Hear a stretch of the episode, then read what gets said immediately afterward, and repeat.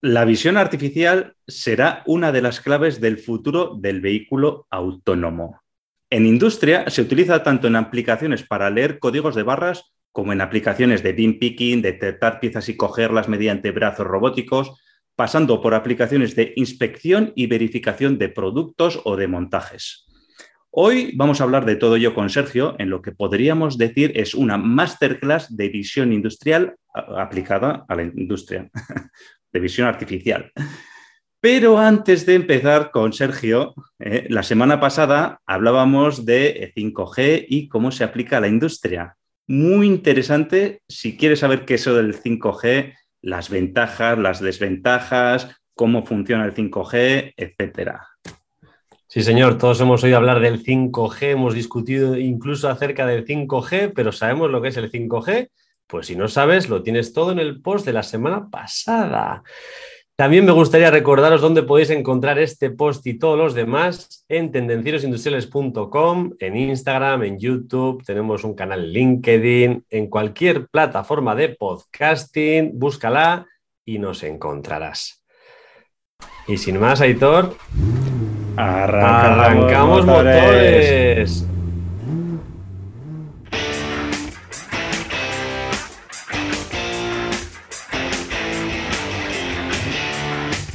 Bienvenidos, tendencieros. Somos Iker y Aitor. Y juntos trataremos temas de actualidad relacionados con la industria, tecnología y ventas. Arrancamos motores.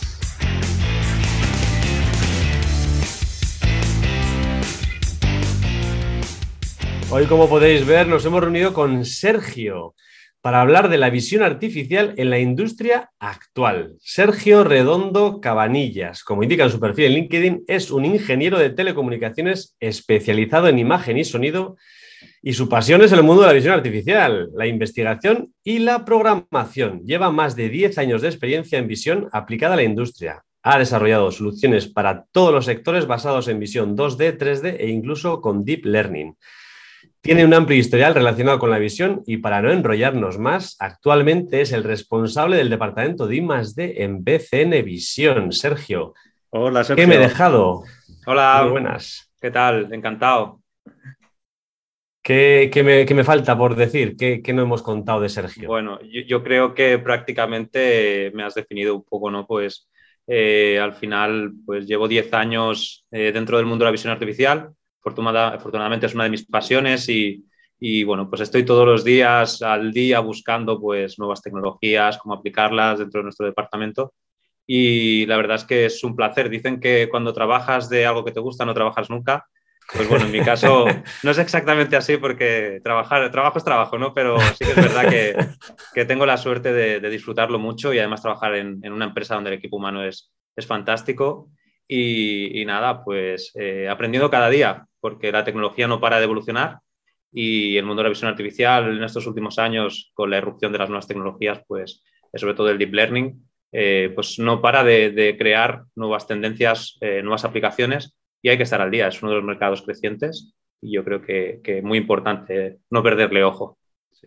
Lo vemos, eh, Sergio, en el día a día. Además, como comentábamos antes, ya hay aplicaciones también que, te, que salía, veía hoy en, en LinkedIn, ¿no? yo esta semana, incluso que te detectan si estás robando en el supermercado. O sea, el, crecimiento de la visión artificial es exponencial. Y luego nos tienes que hablar de eso que es el deep learning, ¿eh? Sí.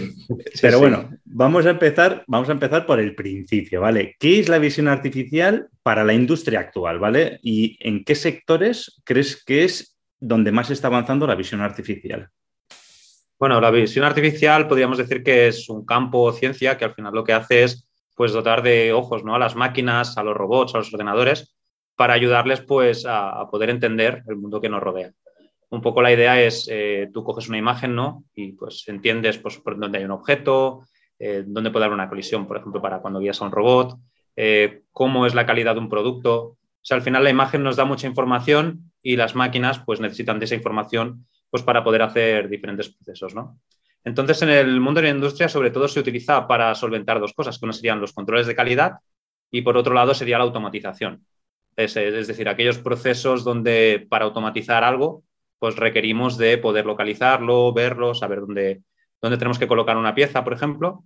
Y el otro paso, pues es, eh, como, como bueno, sabéis, al final en el mercado europeo, en la industria europea, pues es importante trabajar con calidad, dar una calidad de producto, ya que eh, pues cuando luchamos contra el mercado chino, ¿no? que es un mercado que al final pues, eh, lucha o, trabaja en, poder hacer mucha, mucha materia, muchas cosas y, muy económicas, pues tenemos que asegurar una calidad. Y la visión, pues, eh, precisamente nos da eso, ¿no?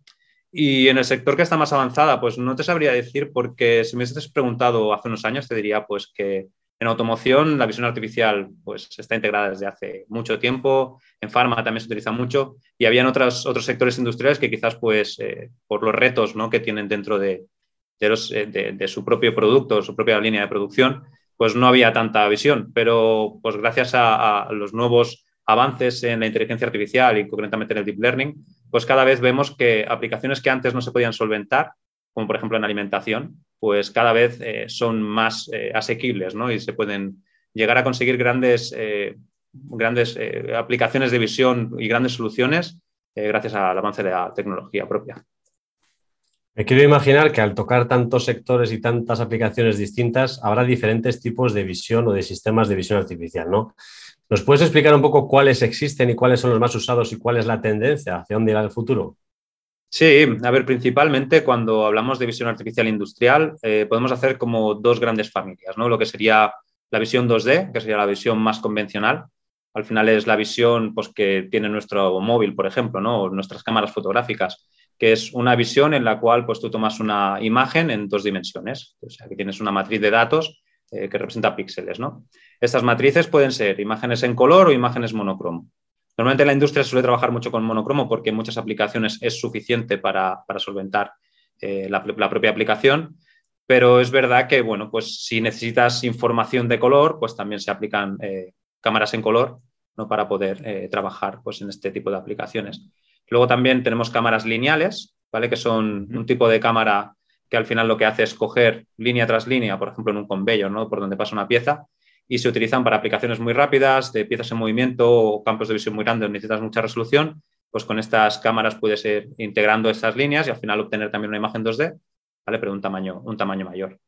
Y luego la otra gran familia serían los sistemas 3D. Para los sistemas 3D llevan en el mercado 4, 5, 6 años a nivel de ser ya equipos serios con resoluciones importantes y poder trabajar con precisiones altas, eh, donde hay bastantes opciones, eh, unas tienen unas ventajas y otras. Por ejemplo, tenemos eh, la opción de un láser con una cámara, ¿no? en el cual pues, es parecido a la cámara lineal. Pasa la pieza por debajo de la cámara o movemos la cámara con el láser y lo que vamos haciendo es cogiendo perfiles y si los integras uno detrás de otro, pues al final tienes pues, la pieza envolvente, ¿no? o lo que sería el 3D. Eh, sistemas de luz estructurada que lo que hacen es eh, proyectar matrices de luz de manera que capturando esas matrices somos capaces de recrear pues, el entorno en 3D. ¿vale? Eh, también hay sistemas estéreo que imitan a los ojos humanos. Al final tienes pues, dos cámaras con una cierta angulación que devuelven dos imágenes diferentes que cuando se trabajan entre sí ¿vale? con una serie de algoritmos pues también te devuelven el 3D. Y luego hay sistemas como los TOF o los LiDAR, que lo que hacen es proyectar una señal, en este caso pues los TOF, una luz infrarroja, los LiDAR, un láser pulsado, que viaja y cuando rebota, pues se calcula la distancia o el tiempo que ha tardado para, poder hacer el 3D. Y a partir de ahí, pues en la industria encontramos otras cámaras que empiezan a introducirse, están más a nivel de laboratorio, pero serían más pues, las cámaras multiespectrales o las cámaras hiperespectrales, que al final lo que hacen es eh, ver un rango mayor de luz que nosotros, por ejemplo, con nuestros ojos no vemos. Y entonces lo que permiten es poder obtener información de cómo eh, refleja eh, cada longitud de onda hacia la cámara. De manera que tú puedes obtener una imagen donde cada píxel ya no tiene un canal como las cámaras monocromo o tres como las cámaras RGB, sino que puedes tener pues a lo mejor ocho bandas en las cámaras multiespectrales o 150 bandas en cámaras hiperespectrales, de manera que obtienes lo que se conoce como la huella espectral. De manera que tú, por ejemplo, imaginas una aplicación de cruzanes, ¿no? Que, pasan cruzanes por una cinta y les aplican, pues, bueno, les ponen pues, una capa de azúcar, que es azúcar glaseado transparente. A nivel visión no se ve porque es transparente, ¿no? Pero con este tipo de cámaras, eh, conocer la cantidad o incluso si está o no está el azúcar se puede saber, ya que la huella espectral eh, del azúcar será diferente a la huella del propio cruzán y por lo tanto pues es, posible diferenciarlo.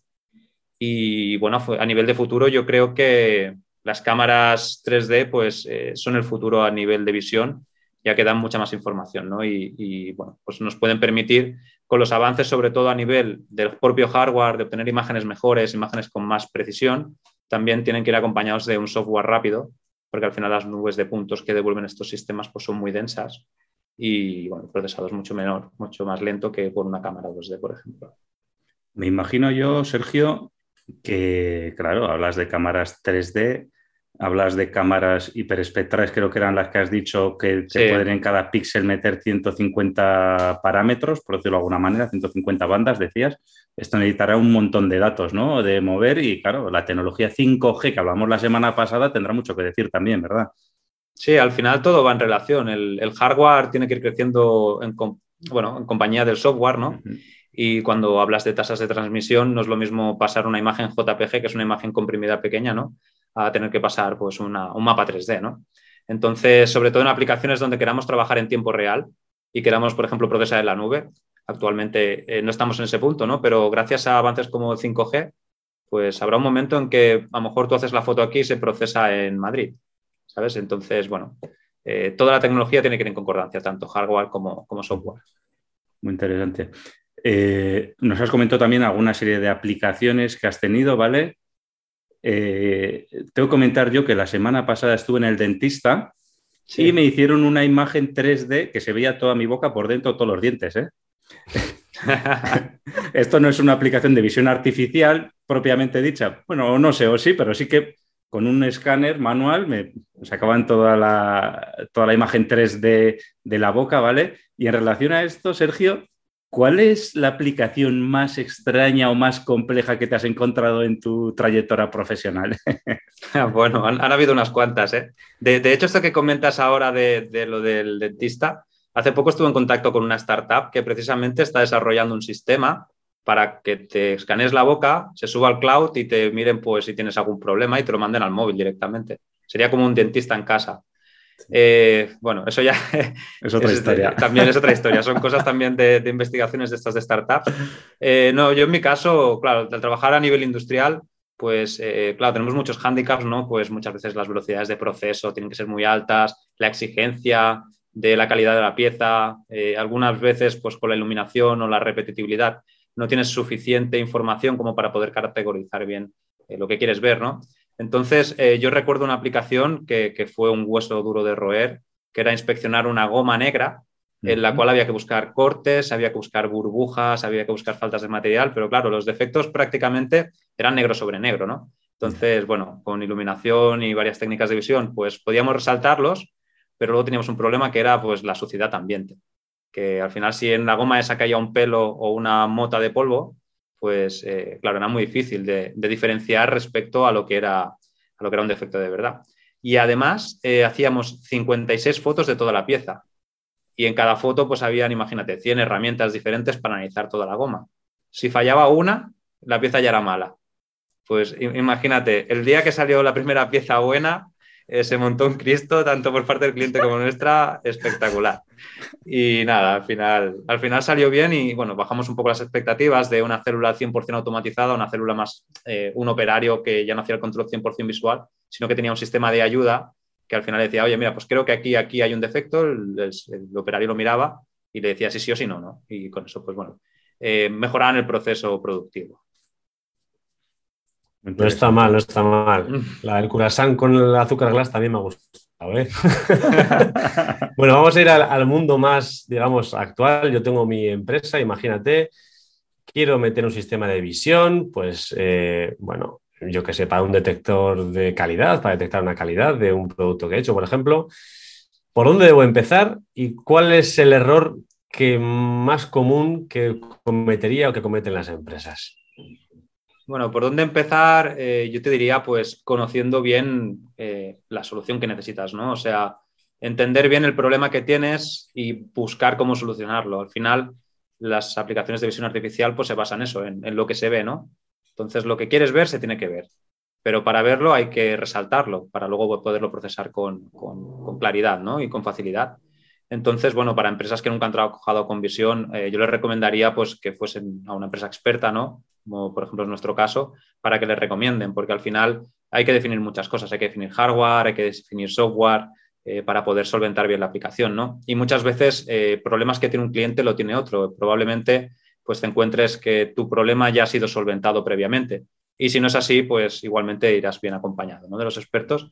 Eh, de todas maneras, para poder definir el proyecto, yo os diría que el error más común y lo más importante siempre es la iluminación.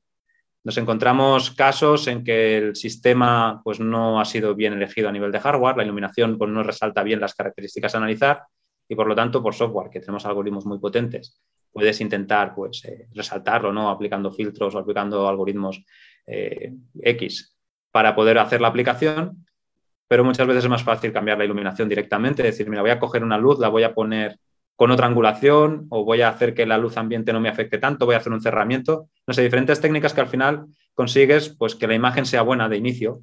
Y si la imagen es buena de inicio, pues luego es más sencillo eh, todo en general. ¿no? Al final, eh, si haces un programa muy complicado, cuando el operario o, el, técnico de línea tenga que ajustarlo, tenga que saber por qué ha fallado, pues le va a ser muy complicado. Entonces, cuanto más sencillo sea, mejor. Y para eso lo importante es que la imagen sea lo mejor posible.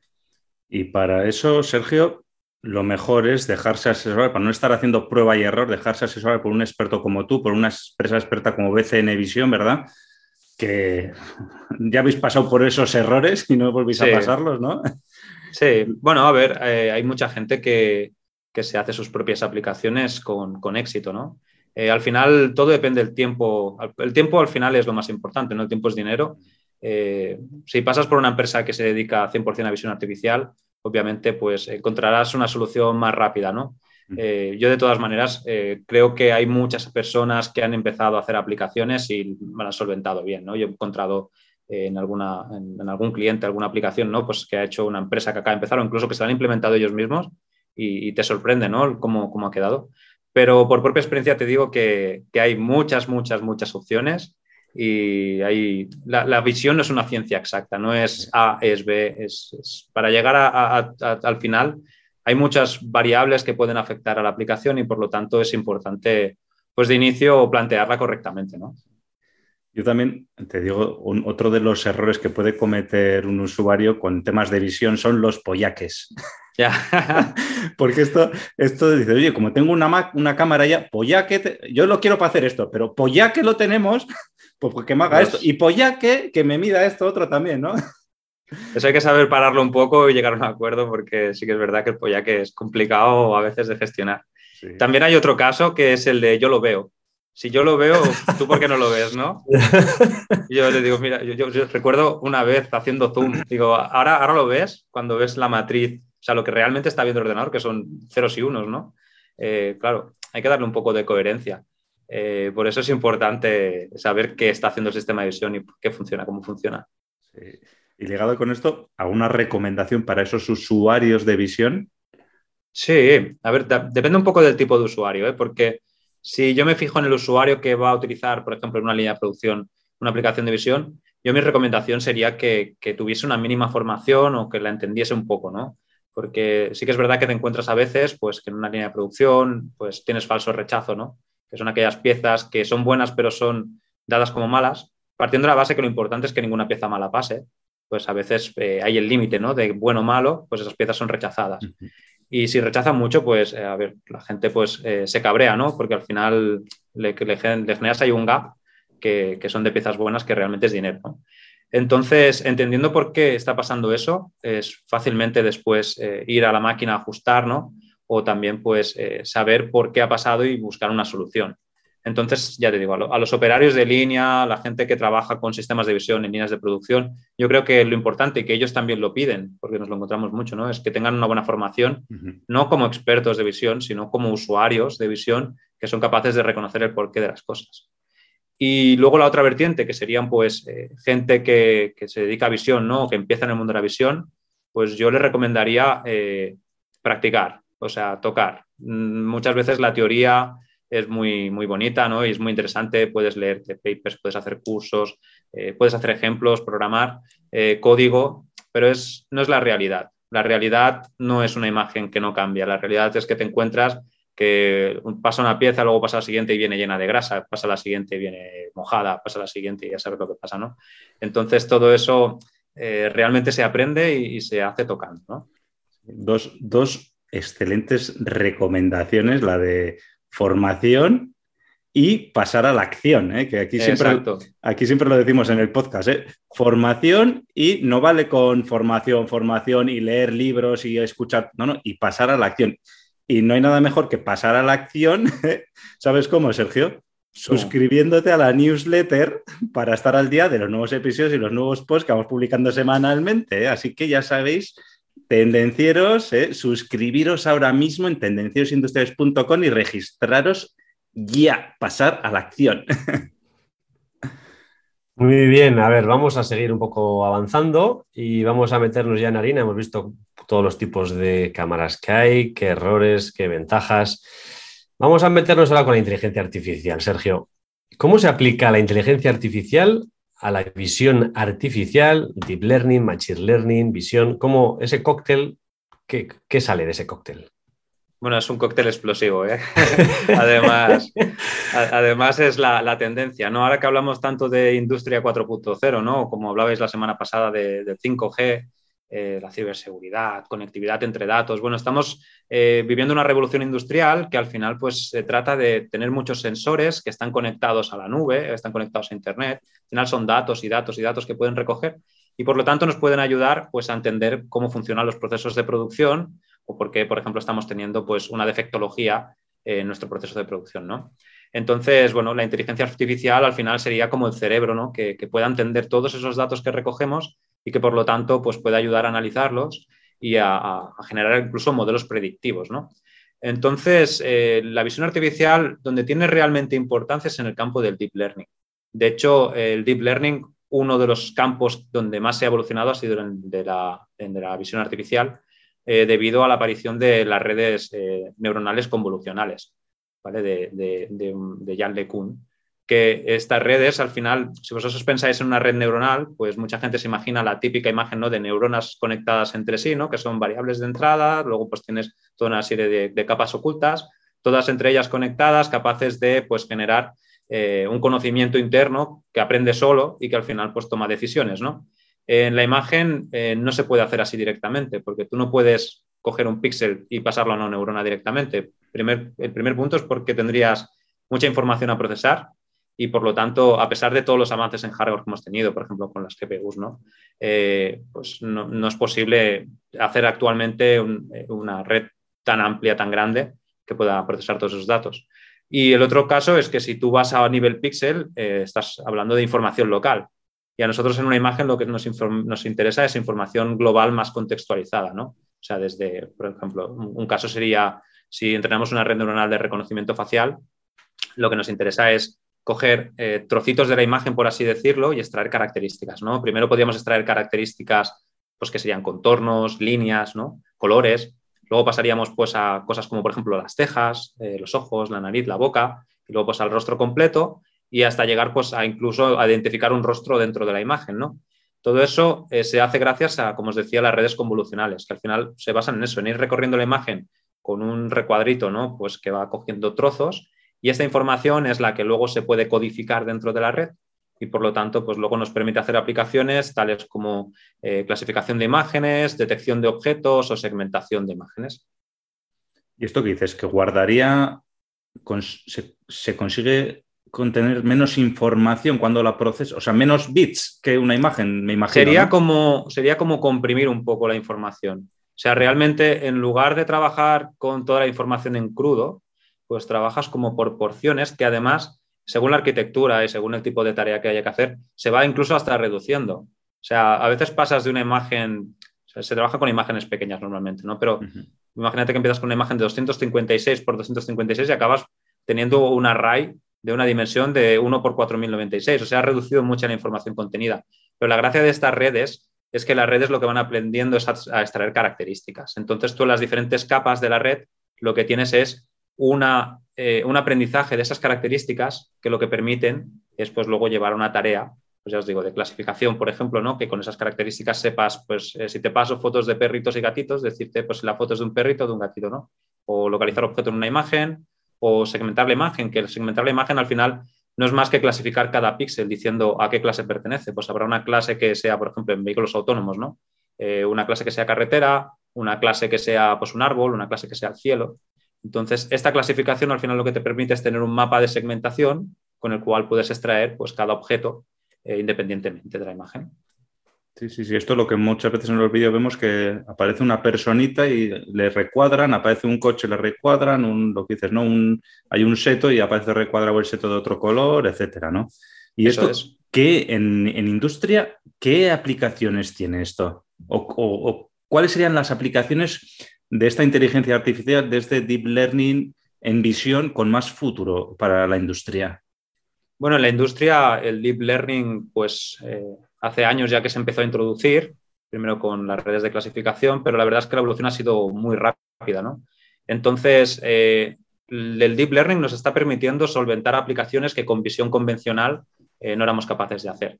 Principalmente porque tú con visión convencional lo que haces un poco es establecer una serie de reglas, ¿no? como por ejemplo pues, la detección de un contorno o, o el análisis de la luminosidad de una zona de la imagen, y entonces esta vez es un threshold puesto allí manualmente para, para decidir si la pieza es buena o es mala, ¿no? Por ejemplo. Sin embargo, con el deep learning el concepto cambia radicalmente. Es, eh, tú coges toda una serie de imágenes, que sería tu dataset. Este dataset lo categorizas o lo anotas, ¿vale? Que sería, por ejemplo, en una clasificación de imágenes, pues decir, mira, pues en esta imagen tenemos, mm, yo qué sé, peras, en esta imagen tenemos manzanas.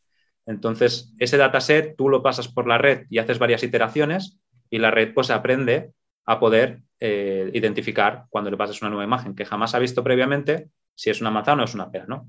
En el caso de la detección de objetos, lo mismo, pues a posicionarlos, eh, en el caso de segmentación, como he comentado antes, pues a clasificar o segmentar. Claro, las aplicaciones que estamos resolviendo actualmente eh, son, por ejemplo, imagínate en, un postre, ¿no? Que, en una natilla, ¿no? que se quema para, bueno, para, tener pues eso, un, tostado encima, ¿no? un azúcar tostado. Eh, claro, hay procesos como está más quemada, menos quemada, está puesta, no está puesta. Quiero también identificar, por ejemplo, si cae un insecto, quiero ver también un pelo, quiero ver muchas cosas. Con, visión convencional es muy complicado porque el contraste que tú quieres establecer para decir si esto es bueno o es malo puede variar o se puede ver interferido entre una cosa y otra. ¿no?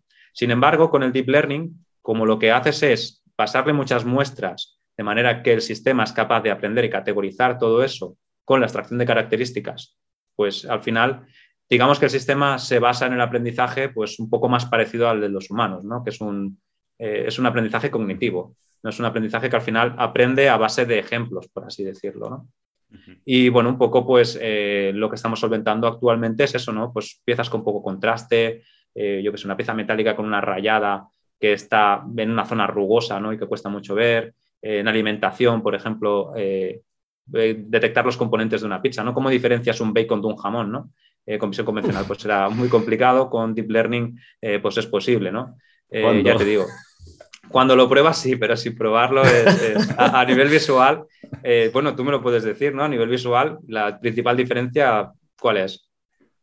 La grasa, ¿no? Sí, sí, claro. el bacon pues tiene la grasa, ¿no? Pues eso pues con el deep learning, tú no se lo dices, pero él lo aprende. Él dice, bueno, pues en esta red coge esa caracterización, esa diferenciación y por lo tanto pues eres capaz de, detectarlo. es muy interesante porque al final si tú le dices si este píxel de la natilla es amarillo, es bueno y este píxel de la natilla es negro, imaginemos que es un pelo, por ejemplo, claro, eso es complejo porque la inteligencia artificial, el deep learning lo que hace es, hay diferentes tonalidades de amarillo, diferentes tonalidades de marrón o azúcar quemado, ¿no? Y él va identificando, pues si me has dicho que todo esto es bueno, pues es que es bueno y el que pasa dentro de esos rangos sigue siendo bueno, claro. Claro. Tiene, tiene mucha lógica, la verdad, lo que, lo que comentas. Has hablado de natillas, has hablado de pizzas, has hablado de condición autónoma. A ver, fuera de la industria, ¿qué, digamos, ¿qué otras aplicaciones puede haber? Bueno, fuera de la industria eh, hay multitud de aplicaciones, eh, sobre todo, ya os digo, con, los avances en, inteligencia artificial y en el campo del deep learning, eh, se están solventando cosas espectaculares. Para empezar, por ejemplo, la conducción autónoma, que es uno de los campos donde más se está investigando, pues utiliza visión artificial para poder entender, el entorno alrededor del coche. ¿no? Hay una cosa curiosa, sobre todo en la conducción autónoma, ¿no? que es si tú quieres entrenar a un coche para que no atropelle personas, por ejemplo, eh, ¿cómo lo haces, no? Que sacas al coche y empiezas a atropellar personas para que aprenda, ¿no? esto no. esto no, no, no es, no es lo más óptimo. No, pues bueno, se están utilizando toda una serie de, características, bueno, de formas de entrenar los modelos, ¿no? Pues, por ejemplo, con Digital Twins, con, con imágenes sintéticas, ¿no? Que permiten, pues, generar datos sintéticos, datos no reales, que simulan casos eh, poco probables, ¿no? Como por ejemplo que un avión te aterrice eh, en la autopista, ¿no? Es poco probable, pero podría pasar. Entonces, bueno, pues todo eso se puede, se puede generar. Entonces, la conducción autónoma es uno de los casos claros donde la visión artificial es muy importante porque al final ayuda a entender eh, el entorno del coche, pero bueno, tenemos pues desde detección de caras y reconocimiento facial, que como muchos sabéis, pues en nuestro móvil ya va incorporado para desbloquearlo, eh, tracking de objetos, por ejemplo, con lo de la pandemia, pues ver la densidad de gente en ciertas zonas no era muy importante, o ver quién llevaba mascarilla o no. En imagen médica se está trabajando también mucho, porque, bueno, ayuda, es un soporte, ¿no? A la hora, por ejemplo, de entender radiografías o, en el caso del COVID, ¿no? El poder eh, filtrar rápidamente con un sistema, pues, qué pacientes tienen COVID o qué pacientes no tienen COVID o qué grave es el COVID por viendo la radiografía de los pulmones, pues también se hace con visión artificial el guiado robótico. En, la industria pues tenemos el guiado robótico, ¿no? Pues de los brazos que trabajan, por ejemplo, en una planta automovilística, ¿no? Pues montando los coches o como decíais antes de coger piezas de un contenedor, ¿no? Beam picking. Eh, hay casos fuera de la industria, ¿no? Por ejemplo, los drones, ¿no? Ayudar a, guiar drones, ayudar en almacenes inteligentes a, mover eh, pues estos vehículos, ¿no? Imágenes espaciales, la exploración espacial también, pues ahora que tenemos el robot este en Marte, pues este robot está utilizando muchos algoritmos de inteligencia y visión artificial para poder eh, trabajar eh, dentro de, su, este, de, Marte y poder entender un poco eh, por dónde se mueve, ¿no? análisis de imágenes aéreas. bueno, es que ya veis que hay un montón de, aplicaciones que realmente están fuera de la industria. Como comentaba antes Aitor también, pues incluso pues, detectar si, si, alguien está pues, hurgando, robando ¿no? en una tienda. O no sé si habéis visto eh, eh, la tienda esta inteligente de Amazon que es capaz de, que tú vas cogiendo los productos y te los va como contabilizando. Que ahí hay dos técnicas, o le metes un RFID a las manzanas o directamente pues con visión ves que el, usuario ha cogido una manzana, comprado, ha cogido una manzana y se la, ha puesto en su cesta, ¿no? Pues ya veis que, eh, es, es, infinito. Yo creo que además con todos los avances que estamos teniendo pues irá más allá todavía. Un campo donde creo que puede triunfar es en las manifestaciones, ¿eh? porque la policía dice que fueron mil, los huelguistas cien mil. Pues yo creo que un análisis de cuántos fueron realmente sería interesante porque nunca sabemos al final. Lo, que pasa es que eso no interesa a ninguna de las dos partes. ¿eh? ya, eso es verdad. bueno, la verdad absoluta nunca existe, entonces será complicado. Bueno, Sergio, ¿y en qué sector crees que está evolucionando más la visión artificial? Pues mira, si me lo hubieras preguntado hace un año, creo que te lo diría fácil. Fácil porque hace un año, eh, como comentábamos antes, la conducción autónoma eh, estaba dando pasos agigantados ¿no? en la lucha de ver quién es el primero que saca el, coche autónomo. ¿no? Ahora parece que Tesla ha ido por delante. Bueno, eh, hay todavía un poco de, dudas a ver en qué punto estamos, ¿no? Pero sí que es verdad que, parece mentira que una empresa automovilística, yo lo veía desde el punto de vista de que, que fuera la empresa donde más se avanzaba ¿no? en visión artificial, eh, debido al gran reto, como comentábamos antes, que, propone la, conducción autónoma. Pero este año, bueno, ha dado un poco un giro todo, sobre todo en lo que tendría eh, la generación a partir de texto de imágenes, eh, con la aparición de un tipo de redes neuronales que no sé si habéis escuchado, que lo que permiten es pues, que tú introduces un texto, con, con, procesamiento del lenguaje natural, pues se entiende ese texto, se coge la descripción que tú le has dado y se eh, relaciona pues, con imágenes que también están descritas. De manera pues, bueno, que somos capaces de proponer imágenes o incluso de autogenerar imágenes. Entonces, hace poco ah, hay como varias empresas referentes en el mundo de, la inteligencia artificial y de, la visión artificial a nivel de deep learning, que serían, por ejemplo, DeepMind, eh, OpenAI, Google, etc. Entonces, eh, OpenAI hace poco presentó Dalí, que precisamente te permite hacer eso. Y además yo tenía la suerte de probarlo porque me apunté al, al, sistema que tenían de testeo y hace ya unas cuantas semanas que me dieron acceso y la verdad es que es súper divertido. Pero es eso, tú escribes un, bueno, lo que se te ocurre Y entonces esta red lo que hace es entender esa descripción y proponerte diferentes imágenes autogeneradas mediante esa descripción y mediante pues, los tips que tiene de, esas descripciones de imágenes. ¿no? Y lo bueno es que no las genera cogiendo un recorte de aquí y otro, sino que parte de un ruido y de ese ruido te genera, gracias aprendizaje que tiene sobre un mogollón de parámetros, pues eh, lo que tú le estás diciendo. Y además han hecho una cosa muy chula, que es que la han combinado con otro tipo de redes, por ejemplo, de, transferencia de estilos, ¿no? Eh, tú le puedes decir, pues mira, cógeme una foto de, bueno, todavía iba a decir de Iker, ¿no? Pero todavía no se pueden eh, poner caras, está como, como capado, pero puedes coger una foto de tu playa favorita, la cargas y le dices, ahora quiero que me la pases a un estilo Picasso.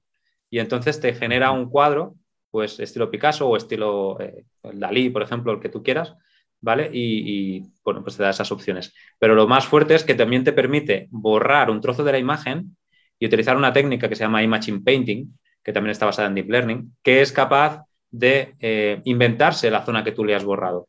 Entonces, te lo puedes inventar, pero además le puedes decir que quieres que te coloquen, ¿no? Pues tu, tu, playa favorita de pronto dices, mira, pues quiero que me pongas un tornado. Pues borras ahí el cielo le dices, ponme un tornado aquí y te lo autogenera, te da diferentes opciones. Y la verdad que es, chulo. De hecho, eh, bueno, ahora mucha gente dice, el futuro de los diseñadores gráficos está un poco, ¿no? Ahí eh, bueno, con este tipo de redes que tú puedas autogenerarte, además los diseños son súper chulos, eh, es uno, yo creo que de los avances eh, más potentes, porque además, incluso en las últimas semanas se ha publicado que este tipo de redes adaptadas son capaces de no solo generar imágenes, sino de con la misma red hacer diferentes tareas.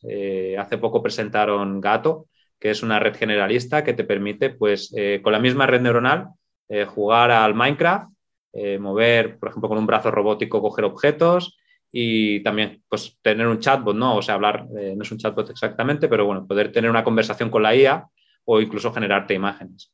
Entonces, bueno, la evolución es, es, continua en el mundo de la visión artificial, gracias a la relación sobre todo con, con, la inteligencia artificial y que las grandes empresas, por suerte, para el resto de la humanidad, pues parece que se dan cuenta de que es bueno un poco abrir ¿no? a la inteligencia artificial eh, general, ¿no? poder eh, ofrecer o, colocar incluso repositorios donde pues, tú puedes coger código de cosas que ellos tienen ¿no?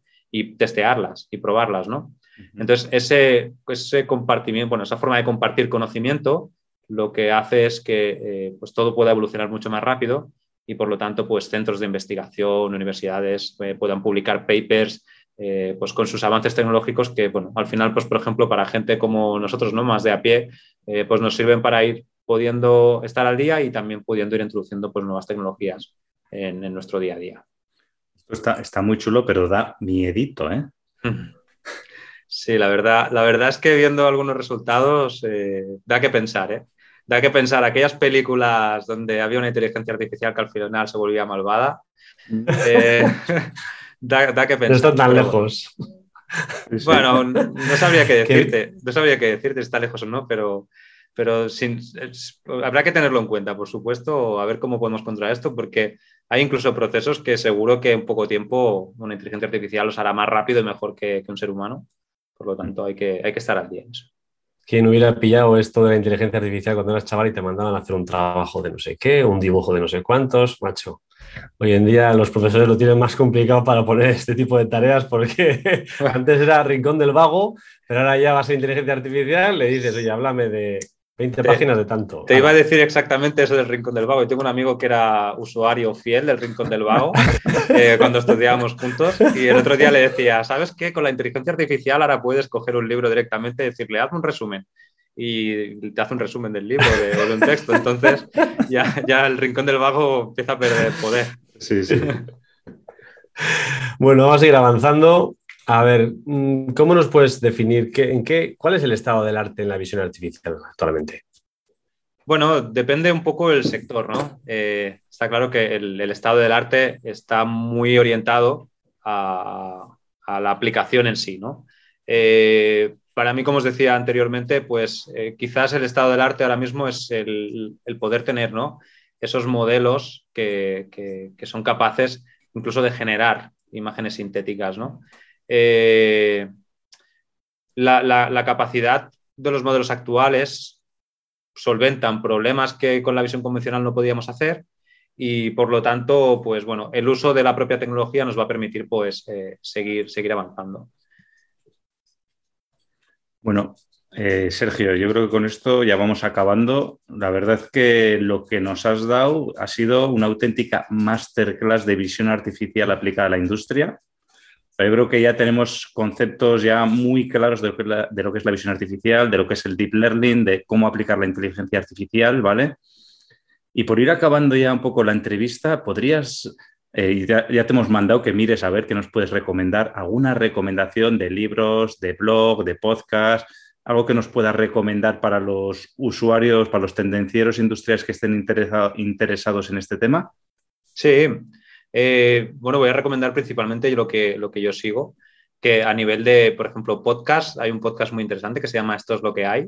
Eh, yo lo escucho en Spotify y la verdad es que tratan temas de inteligencia artificial muy interesantes y desde un punto de vista eh, muy generalizado, que, bueno, pues que sin tener conocimientos en el tema te permite seguir ¿no? y, entender eh, hacia dónde va el tema de inteligencia artificial. En canales de YouTube, ah, para mí hay dos canales clave. Uno se llama .csv, es un canal donde hay un, bueno, el, presentador, el chico que lo tiene, que se llama Carlos Santana, eh, presenta toda la evolución o las nuevas tendencias de la inteligencia artificial eh, de la visión artificial eh, de, una forma, de, una forma, muy amigable y, muy llevadera, que se te pasan los capítulos volando. Y luego un poco más técnico hay uno que se llama Two Minutes Papers, que bueno, es un, doctor que cada semana va publicando un vídeo donde pues, explica un paper de los últimos que salen y también lo hace de una forma así un poco graciosa y es bastante, bastante bueno.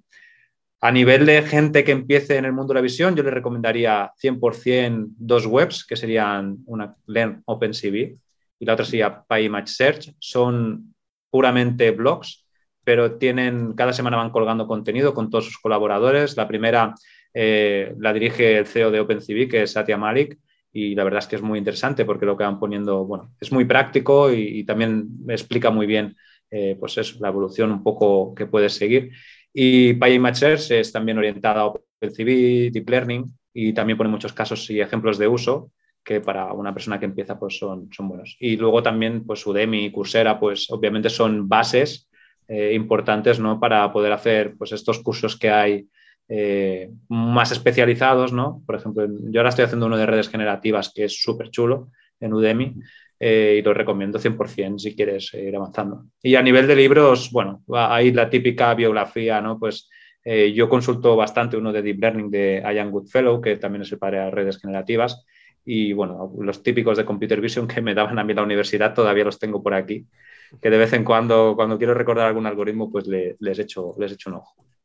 Bueno, bueno, nos pasas eh, los links para que los colgamos ahí en la web. Claro, muy bien, bueno, pues eh, además del libro que has comentado de Ayan, pues puedes encontrar más libros que te pueden interesar en nuestra biblioteca de tendencieros industriales, en tendencierosindustriales.com barra biblioteca. Aquí tenemos puestos, libres para, puestos los libros para vender más y mejor, para ser más productivos, mejorar tu marca personal y recomendaciones de los invitados a este podcast, como ha hecho Sergio, que también lo incluiremos en la biblioteca. A partir de ahora, además, libros de visión artificial también.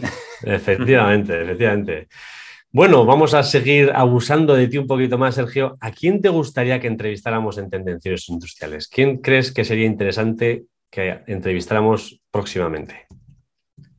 Hombre, a, mí vería, eh, escucharía el podcast 100% si trajeseis a, algún experto de inteligencia artificial, porque igual que aquí nos hemos centrado en visión, si, si nos vamos al campo de inteligencia artificial, las aplicaciones que hay y que habrán, eh, son espectaculares. No sé, así a, nivel nacional hay mucha gente dedicada. Eh, de hecho, ahora en el ministerio incluso tenemos un departamento, ¿no? Hay un departamento de, eh, inteligencia artificial.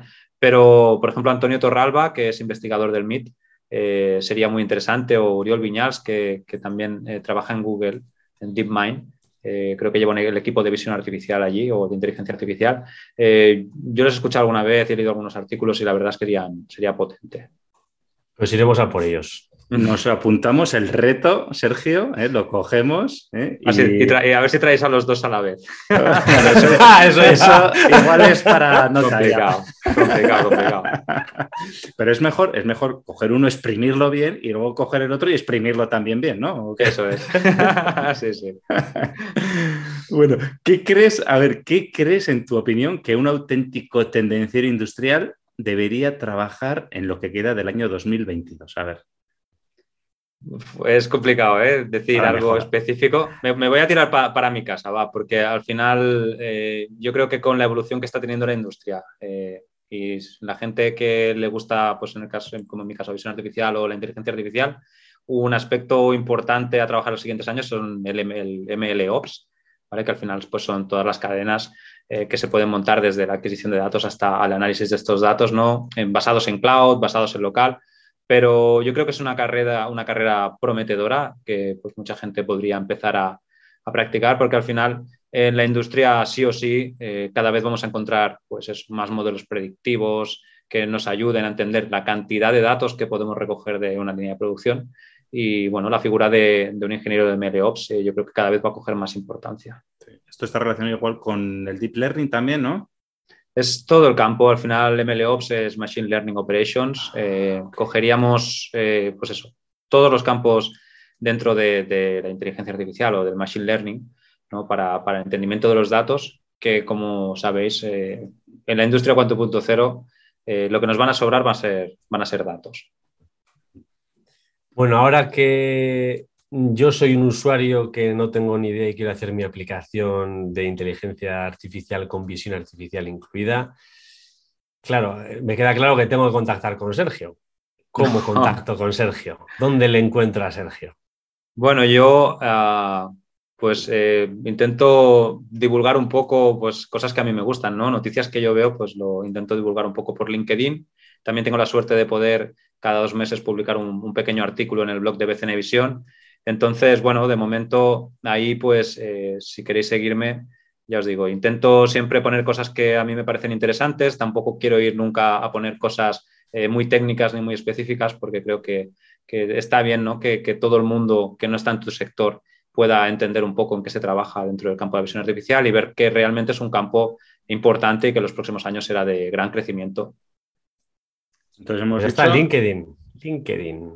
Yo vi el post, yo vi el post, Sergio, de inteligencia artificial con los dibujitos. Muy interesante, ¿eh? Doy fe. O sea, que contactar y seguir a Sergio, que hace unos posts muy interesantes.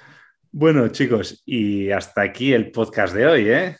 Ya sabéis, ahora tendencieros, ya sabéis que si queréis saber, dejarnos alguna pregunta o algún comentario, oye, nos lo podéis dejar aquí abajo en comentarios, por ahí abajo, si queréis contarnos alguna experiencia vuestra, será bienvenida. Si además conocéis a alguien que conozca, que controle, que sea un experto en Machine Learning, pues oye, también nos lo dejáis. Si alguien conoce a Antonio Torralba o a Ariel Viñols, oye, que nos lo diga, que nos haga de intermediario también. ¿eh? Aceptamos ayuda también, sugerencias y además de todo eso, ya sabéis que tenéis que darnos al like, tenéis que recomendar, dejar cinco estrellas, todo para que le aparezca a más gente todo este contenido y que se nos conozca. Nosotros traemos aquí a Sergio y a gente como Sergio que es especialista, ¿eh? y a vosotros que estáis escuchando solo os pedimos que le deis al like. ¿eh? Ya sabéis, suscribiros es gratis y darse de baja también. Efectivamente. Y si no has tendenciero tendenciera. La semana te espera. Chao. Chao, Héctor. Chao, Sergio. Hasta luego. Gracias. Hasta aquí el tema de hoy. Esperamos que te haya gustado. Si es así, suscríbete, comparte y dale al me gusta. Puedes proponernos temas, dudas y demás consultas en comentarios y en LinkedIn. No lo dudes, te ayudaremos.